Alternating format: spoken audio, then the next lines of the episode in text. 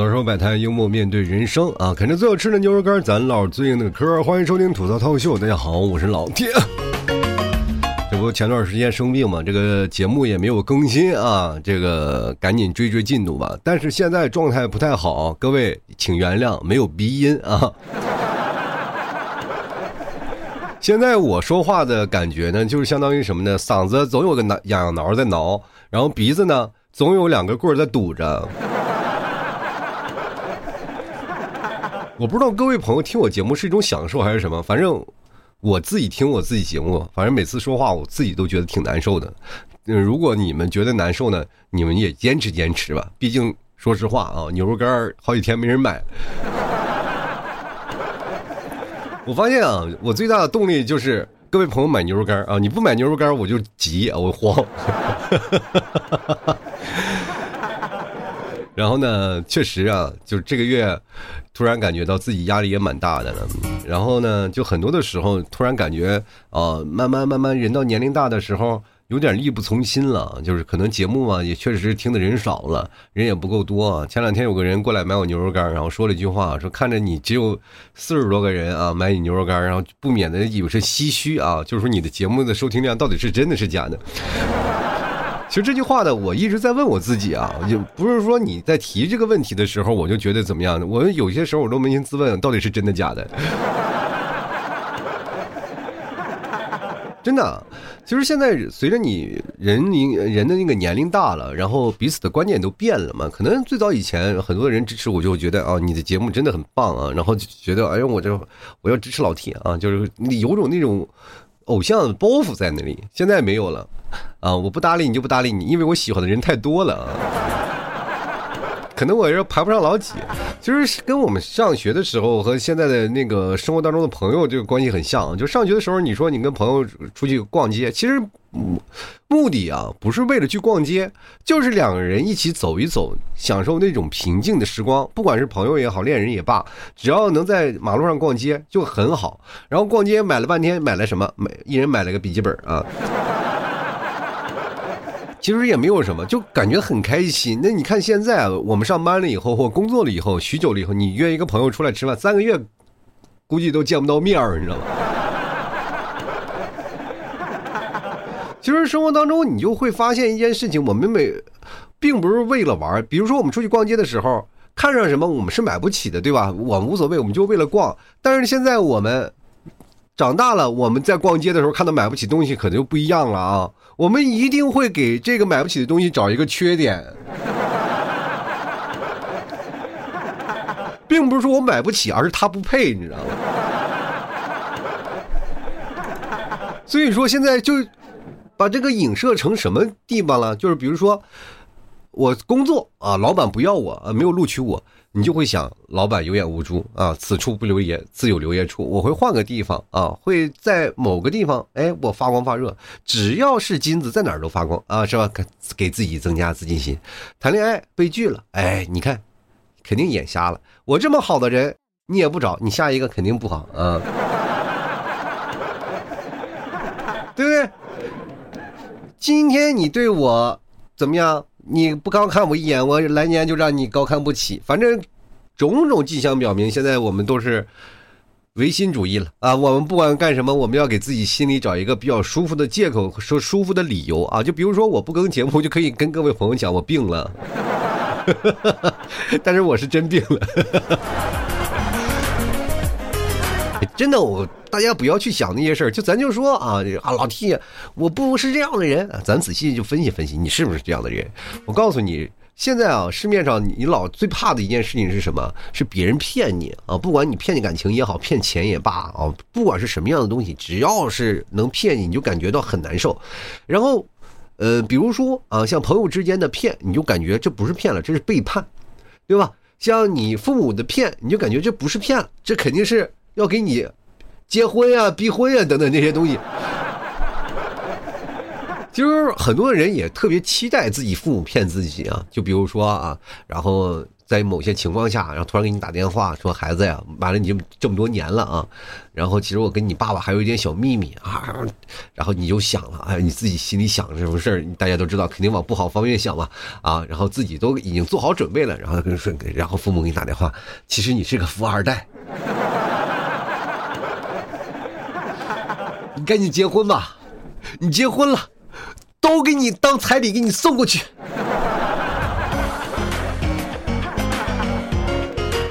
哎呀你想想啊，这种事情只能出现在梦里了。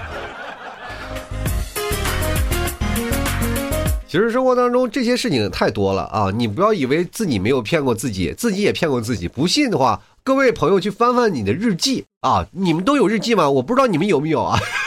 如果但凡有日记的话，你翻开看一看，你曾经写的那些日记是不是都是骗自己的？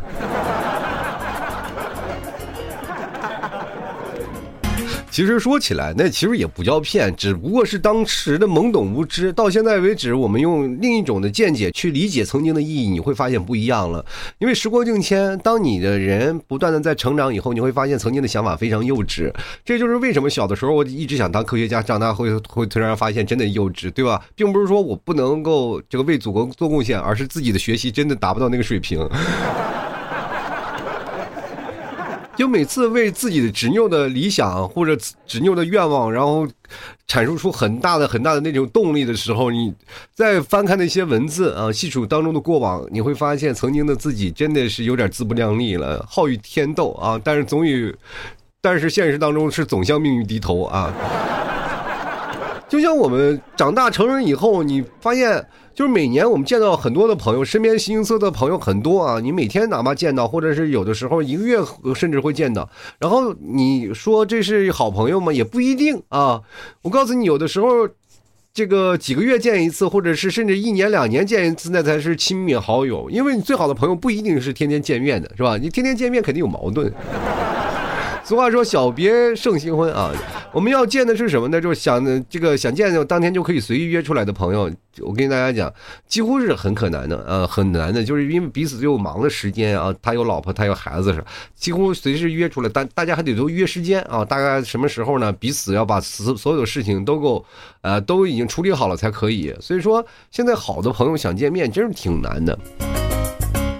就为什么现在的很多的说这个长大了以后，呃，很多的男生的闺蜜啊，就是有很多的女生的闺蜜啊，就比较容易常见两个人在一起，是吧？但是男生的兄弟就很难见啊，就是这个东西就很容易去解决这个问题。比如说兄弟几个你们聚在一起能有什么好事儿啊？除了喝酒抽烟，你还能干什么啊？当然了，主要是还是什么呢？就是有老婆管着嘛。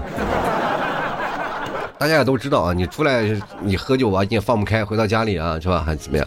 所以说呢，总体来说，你为什么闺蜜多，然后兄弟少，那就说明了这个男女在家庭的地位关系了啊。哎，等你们结了婚就知道了啊。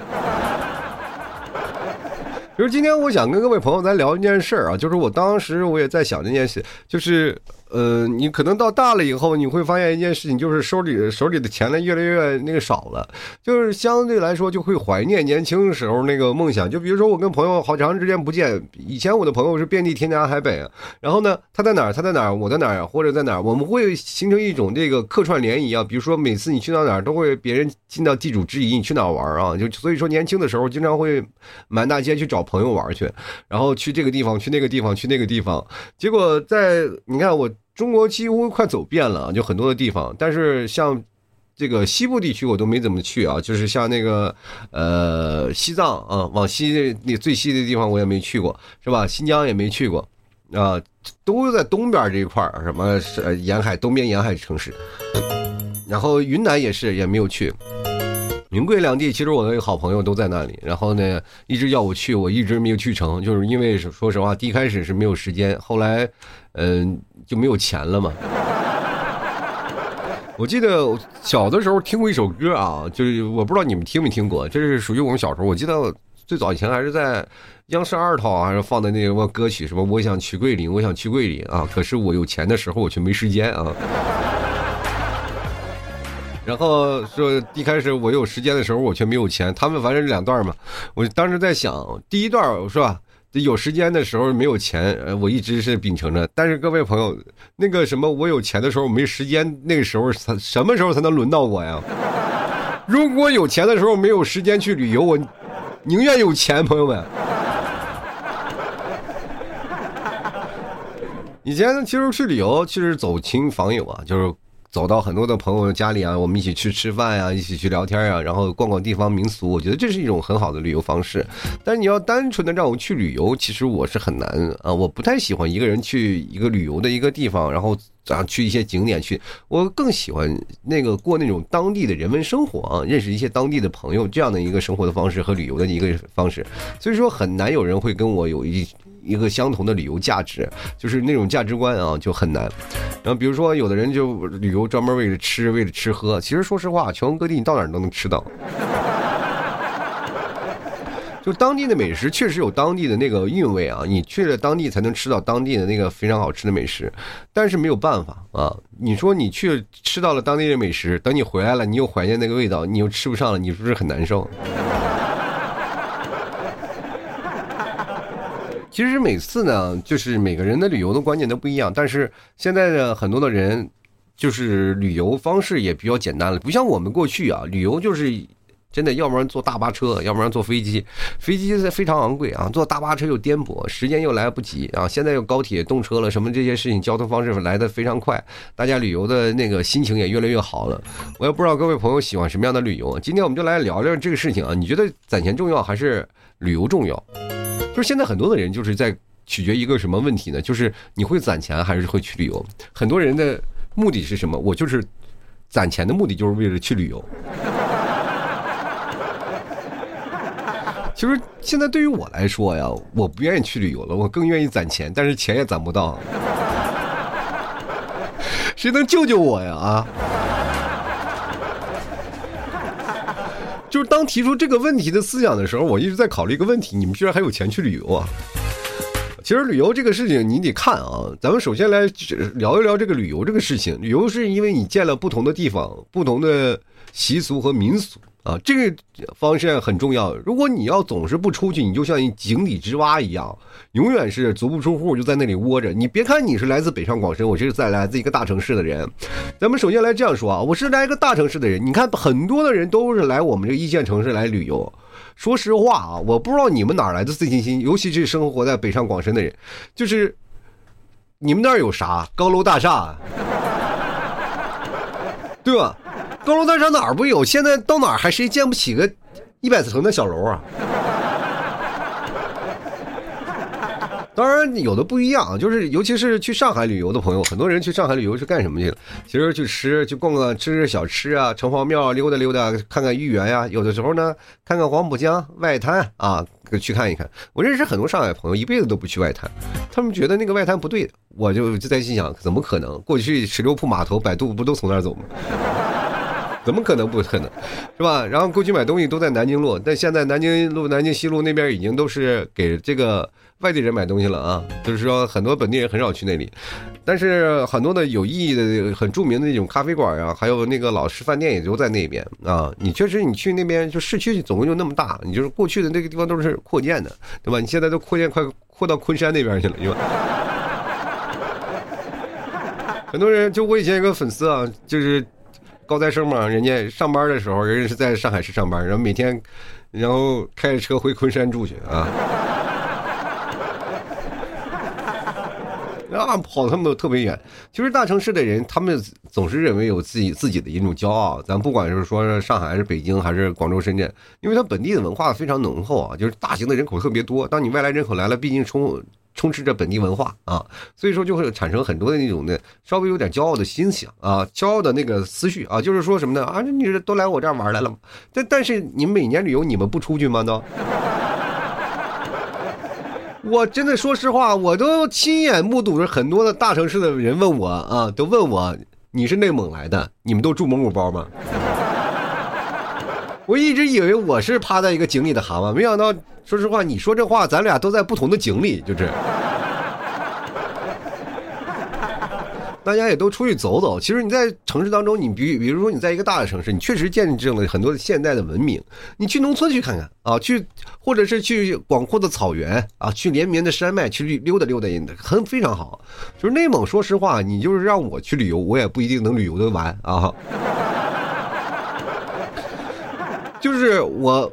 首先，你要是在一个家乡的地方，就是很多人，包是包括在一些大城市、一线城市的人，你在当本地城市，你能把所有的景区游完吗？你不一定。你看我在杭州生活了十几年了，很多地方我都一次没有去过啊，就是很多的地方你真的很难，就是把所有的事情全部溜达完，挺难的啊。你去跟朋友介绍，你只能介绍你见识的那些东西。也就是说，如果你的朋友找你玩，永远是找的是吧？你比较熟悉的地方。所以说他们就会和你成为朋友啊，对吧？你看，就比如说有很多朋友来我来我们内蒙玩啊，我们内蒙玩什么玩？啊，就我那个时候在内蒙就很有意思啊，就是我在内蒙那个地方，因为内蒙那个时候相对来说还是比较，我们那个年代还是比较穷的啊，就是我们。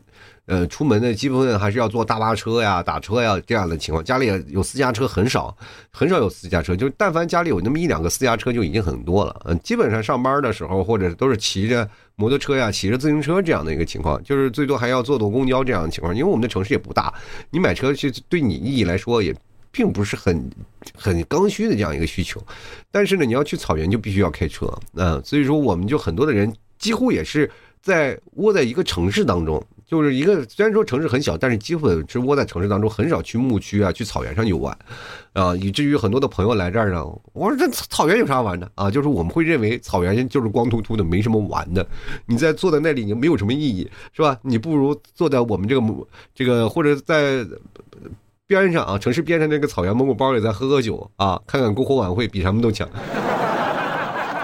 所以说那一段时间来我们内蒙就是找我们玩的那些朋友，我就为什么说呢？就是我跟我后来很多想去内蒙旅游的朋友，我都说你去那里不要找朋友，就找你认识的朋友，你就自己去玩就行了。因为找本地的朋友就没有任何体验感，就是他并不是让你见证这个就是内蒙旅游，而是让你展示这个。人文文化啊，首先咱吃好喝好 啊，你会发现你一天到晚都是醉生梦死。然后我们也确实说没有能力带你去周边玩，因为我们自己也没有去过啊。你说很多人说了，这啊你骑马射箭这样东西，我确实会骑马，但是我在内蒙很难找到马，你知道吗？就很多人其实牧民放羊，就现在都骑摩托车了。然后要去的地方又很远，因为内蒙很大啊，它横跨了多少个省，你知道吗？就是从东边到北边，你说要坐火车坐四十七个小时，你受得了？然后你就是不管说怎么样，它这个太长了，然后地方太大了。嗯，有的时候你看我第一次去草原的时候，我是快三十多岁才去草原，就草原深处，你知道吗？就草原深处，那草原深处的时候，你你知道吗？就感觉过了一个山头还是一个山头，过了山头还是一个山头，感觉山路都是一样，你知道吗？就很可怕，就是你永远开不出去。我那天开了一下午，我们才从那个啊从山包里出去，而且那个它这是草原上，它没有路，它只有一个车辙，你顺着那个车辙走。然后车辙一有分叉，你也不知道，GPS 也没有，是吧？网络也没有，你这个时候你就只能迷茫啊，就是只能找一个人熟悉的人带出去你，对吧？要不然你跑到别人草场了，别人草场人还盖着还封着路，你还不让你进，你出去了，你进去了，你也不知道去哪儿了。有的车辙是直接开到人家里了。就很慌乱啊，所以说你在不同的时候呢，你就很难去取取决于你在草原上的旅游的环境。你说你在领你朋友去，你也去不了，基本都是喝酒。所以说，在不同的城市当中有不同的城市的旅游方方式啊。就是有些时候我在看那个网络上有很多的，就是去东北啊，东北玩啊，东北那边去村里啊去。乡下旅游嘛，就很多的地方，但是很多的地方旅游，说实话啊，如果说它商业开发了，就会变得显得什么呢？就吃相很难看。不管在哪儿都一样，就像现在很多的呃，全国各地不管到哪儿，它都有这样吃相难看的景点啊。就不管你在那儿有好看的景色，给你圈起来就得就得收你钱，人家会发现非常影响你的体验。然后我们很享受那种天人合一的感觉。我记得我在那个什么时候，在十几岁的时候啊。我们去那个一个山上旅游点去吃饭，就是就是它离城市也不远，就在边上。其实那个时候城市嗯建造的还不是很完全。我们到那个山顶上，山顶上我们吃完饭了以后，我就坐在山顶上看那草原，这风吹着草原的草。那时候草非常好啊，它一波一波的，就跟那麦浪一样啊，就哗哗就是草海，就感觉特别好看啊，特别帅啊。然后那当然心旷神怡啊，你心情就不一样。然后你现在你再想想，你去哪儿？我。因为我那个时候，你看我在草原上观看那个很多的景象，我就觉得挺有意思的吧。但是我那时候幻想的是什么？我他妈去那个老城市啊，城市就比如说像上海啊那种二层小楼那种，弄堂啊，就是我特别喜欢那种的地方，就想去南方去看看。结果我到了上海，真的是我那个时候我就压根就没有想到我真的到了上海。结果到了上海，我去那儿去找那种老老的那个二层小楼建筑，真的很难找。啊 在我印象当中，一直以为那个。主要是我你小的时候不是说受了那个影视剧文化的影响嘛，老是看一些什么抗战影片什么的。就是很少有那种现代感的戏啊，但是现在看看，呃，还是挺就是刻板印象比较深啊。就是我们现在往那边走啊，我还真是见证了很多。就是现在不一样了，就是我在那个时候看很多的人就住在船上，他说河水的支流比较多啊，他很多人就住在船上，在船上生活的人也非常多。其实这就是一种文化的一种熏陶的方式啊。就比如说你在杭州了，杭州有什么有西湖，你去西湖转转也没什么意思。你不说在西湖能转见个白娘子吗？也不一定啊，是吧？你这转来转去，你发现好多就是那就人多啊，就看个人。你说西湖美吗？他说一个湖哪儿没有？但是讲究的文化的含义就不一样了啊，就讲讲究这些事情。我记得我在山西看悬空寺的时候啊，就是李白写了一个壮观嘛，有一个点儿说有个大石碑放那儿，说是李白去那里转。但是真正我看完三万长安三万里，才发现李白真是郁郁不得志啊。但是就有一点，他有钱啊，有钱才能旅游啊。你去哪儿玩啊？去哪儿游玩都有自己不同的理解和观念。其实我觉得旅游和这个这个攒钱方式啊，它不一定。呃，有句话讲的叫“读万卷书，行万里路”。但是我希望各位朋友的旅游的方式呢，你们有自己的一个想法啊。其实每个人的旅游的方式都不一样嘛。就比如说像我旅游，我就肯定是见证人文，我学习历史去了，就感受自己的心境，不要让让自己成为井底之蛙，在那圈在那里。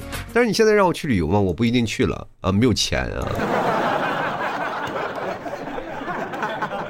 你说我去旅游呀，谁给你们做节目啊？谁给你们发牛肉干？就尤其是现在，我不得不吐槽的一件事情，就是说你去旅游那个地方，到哪儿景点吃饭他妈都贼贵啊！尤其是到那个景点里面吃饭，我的天呐，一碗面要我五十块钱，我的天！我 就想这哪哪值那么多钱呀？啊有些时候你去那个一些景区里去吃饭，你居然惊呼哇，这个菜还挺便宜啊！就是挺难受的，然后，你最让你可怕的一件事情就是说，你比如说整个景区放眼望去，最便宜的是星巴克啊。我记得我在年轻的时候啊，就是在年轻的时候，我嗯在深圳那时候工作啊，那时候在深圳待着，然后他们说什么呢？就是。呃，香港啊，就是香港那边很近啊，就是那时候我没有去过香港嘛，然后他们说去香港啊，你要准备好这个东西，因为香港的一些吃的东西特别贵啊。你虽然说你花的钱挺多的，但是你吃的东西特别贵，然后你一定要做好准备啊。说去那里你要怎么办啊？就就很多人就在讲这个从香港回来这个人，说你去玩可以啊，但是吃的东西你得想办法多带点方便面啥的啊。说那里吃饭挺贵，因为在我们这个印象当中，那时候麦当劳和这个肯德基是刚进入中国的。然后我们那个时候吃麦当劳、肯德基，我就觉得非常贵，那属于奢侈品了啊！那时候工资才多少钱啊？不，那个一一千多块钱吧。当时一个汉堡就多少钱？都是三十来块钱。那一个快餐啊，经济型快餐，然后对于很多人来说，这是经最经济的快餐，但是对于那个时候来说，那简直就是有钱人才能享受的世界。然后他们跟我们说啊，就是说在香港那个时候吃饭最便宜的就是麦当劳和肯德基了，我们当时都去不起。那时过境迁，你到现在来看看，是不是麦当劳、肯德基是最便宜的时代了？有时候说吃什么便宜点的，去吃麦当劳、肯德基吗？但但是呢，你就发现还比这个还贵的存在，什么星巴克是吧？是吧？喝咖啡还稍微贵一点吧。但是你现在觉得贵吗？也不一定了，是吧？有人还能是喝得起的。但是你去到景区边上，你突然发现，最有性价比的就是星巴克了啊。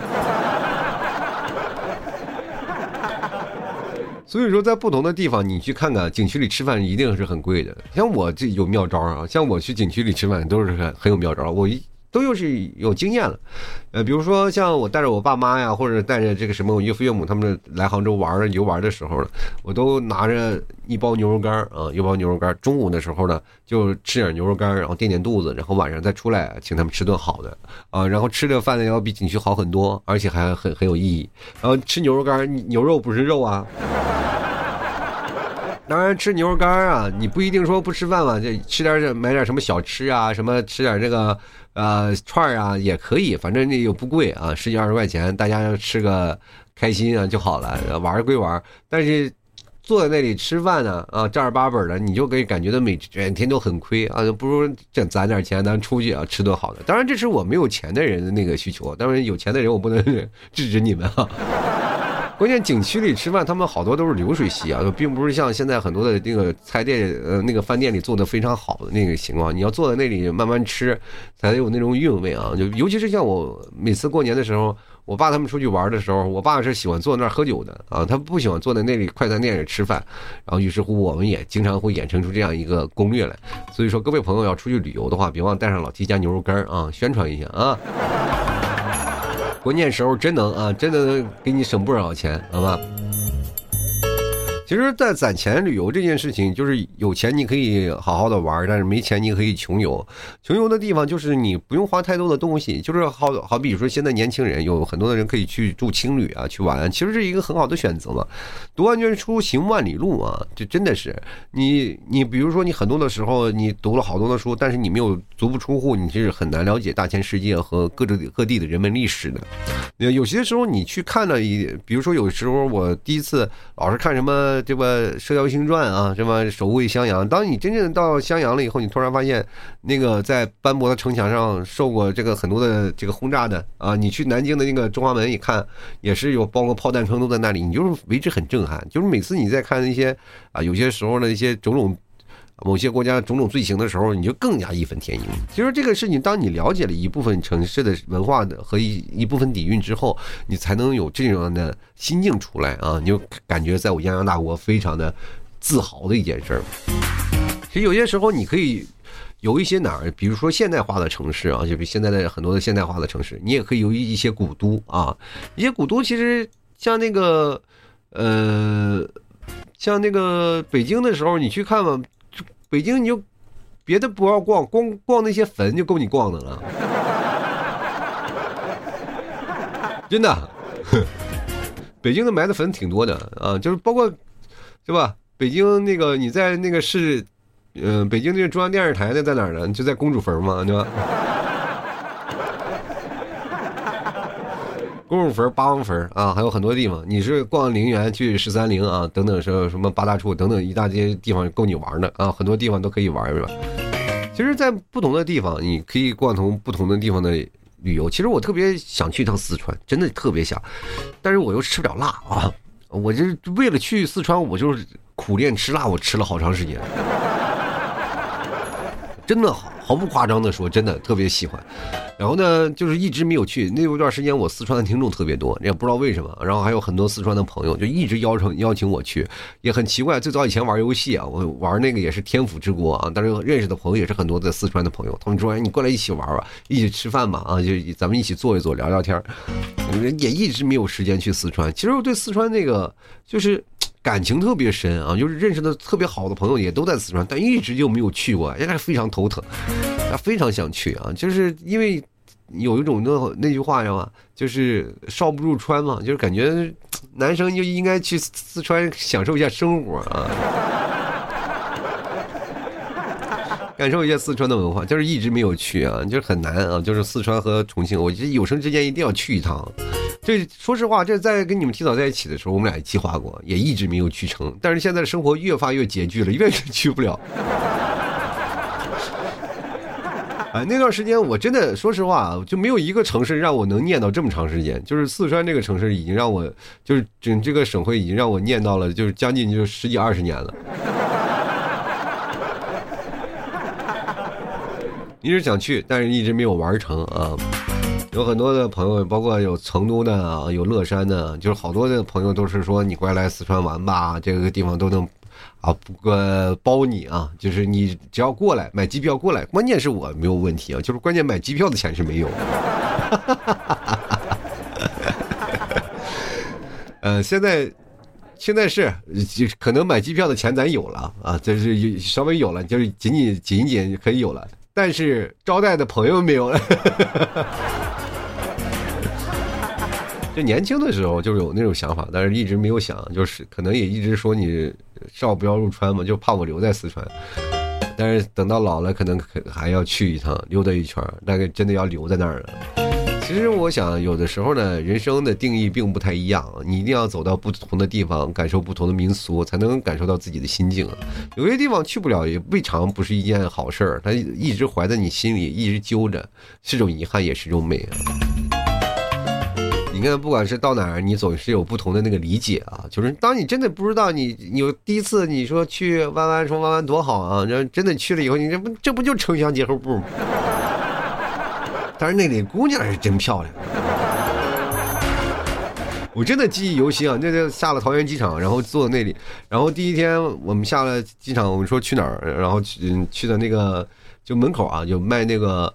什么煎豆腐的啊，老太太，那一个你看那个煎豆腐老太太应该是挺早的嘛来台湾，然后我们在那里去要了几个豆腐，然后突然那个就有一个女生可能刚下班，骑着摩托车停在那儿，然后戴个头盔。啊，这老板娘就说这姑娘真漂亮，我一回头，哎，确实很漂亮。真想给他留个联系方式呀，但是苦涩于没有开口，因为第二天我们转战台北了。哎呀，那个心里到现在为止一直还想着，那姑娘是真的漂亮，真的给我一个真的很明确的那种感觉啊，就是从来没有感觉就是天仙下凡那种感觉，就那种清纯，不是说像这个很低很多的粉饰出来的，就是一种很天然、很天然的那种，你知道吗？就是。你怎么形容？就是相当于在海边突然就一很天然的一个本地的姑娘，但是落落大方那种。啊，我到现在想想不知道用什么样词形容啊。就比如说像我们旁边一堆泥啊，就出淤泥而不染那种。哈哈哈好，开玩笑了啊！就反正不管怎么说呢，就是你到了不同地方有不同见解。各位朋友可以去内蒙也去尝试尝试我们内蒙的这个民风淳朴啊，就真的那感觉特别感有意思。好了，那么今天我们其实还是在跟各位朋友讲，就是攒钱重要还是这个呃，就是旅游重要？其实我觉得两者都挺重要的，不管你是攒钱呀还是旅游，但是能把旅游这个扩为一种。眼界啊，去作为一种投资的情况来说，就是他投资的是你的人生，而不是目前的来钱。就你花钱投资一种人生，然后去周边去转一转，而不是因为说你去每次去一个地方就感觉自己投资失败了，那是不一定的啊。一定要有一种人生的见解和自己人生的当中阅历的一种一环，跟自己相相环环相扣啊，就觉得这个事情是值得的。不管在某个事情上，不要肆意的挥霍，我觉得也是一种很好的一件事情。当然，当然很多人说攒很多钱，我就不是为了挥霍嘛？那那也是一种人生啊，就是一种人生投资啊。你挥霍多少都无所谓，你但是总总体来说还是一句话：量力而行啊。你会发现有件事情啊，就是，呃，不管你去哪个地方，当然有一天，总有一天，你去的这个地方会给你相应的回报，啊，真的不一样啊。好了，走到生活百态，幽默面对人生啊。喜欢老 T 的节目，别忘多支持一下老 T 的牛肉干啊啊！还有，当然除了牛肝，怎么了？咱家还有牛肉酱啊！希望各位朋友多多支持一下。然后购买的方式也非常简单啊，各位朋友可以登录到某宝，你搜索老 T 家的。店铺吐槽脱口秀也当然可以搜索老 T 家特产牛肉干，然后找到我呢可以对象暗号吐槽社会百态，我回复幽默面对人生啊，希望各位朋友多多支持一下这个牛肉干啊，这说实话这两天牛啊贼着急啊，是吧？你真的说实话，你要再不再不买牛肉干，我们就刮台风把牛吹到你们家里去了。喜欢的朋友别忘多支持一下。当然，各位朋友实在找不着，也可以添加我那个什么添加好友啊，就就看看我朋友圈啥的，拼音的老 T 二零一二啊，就是我的。希望各位朋友多多支持一下，是我的私人号啊，谢谢各位朋友支持。好了，那么本期节目要到此结束了，也非常感谢各位宝子们收听，我们下期节目再见，拜拜了。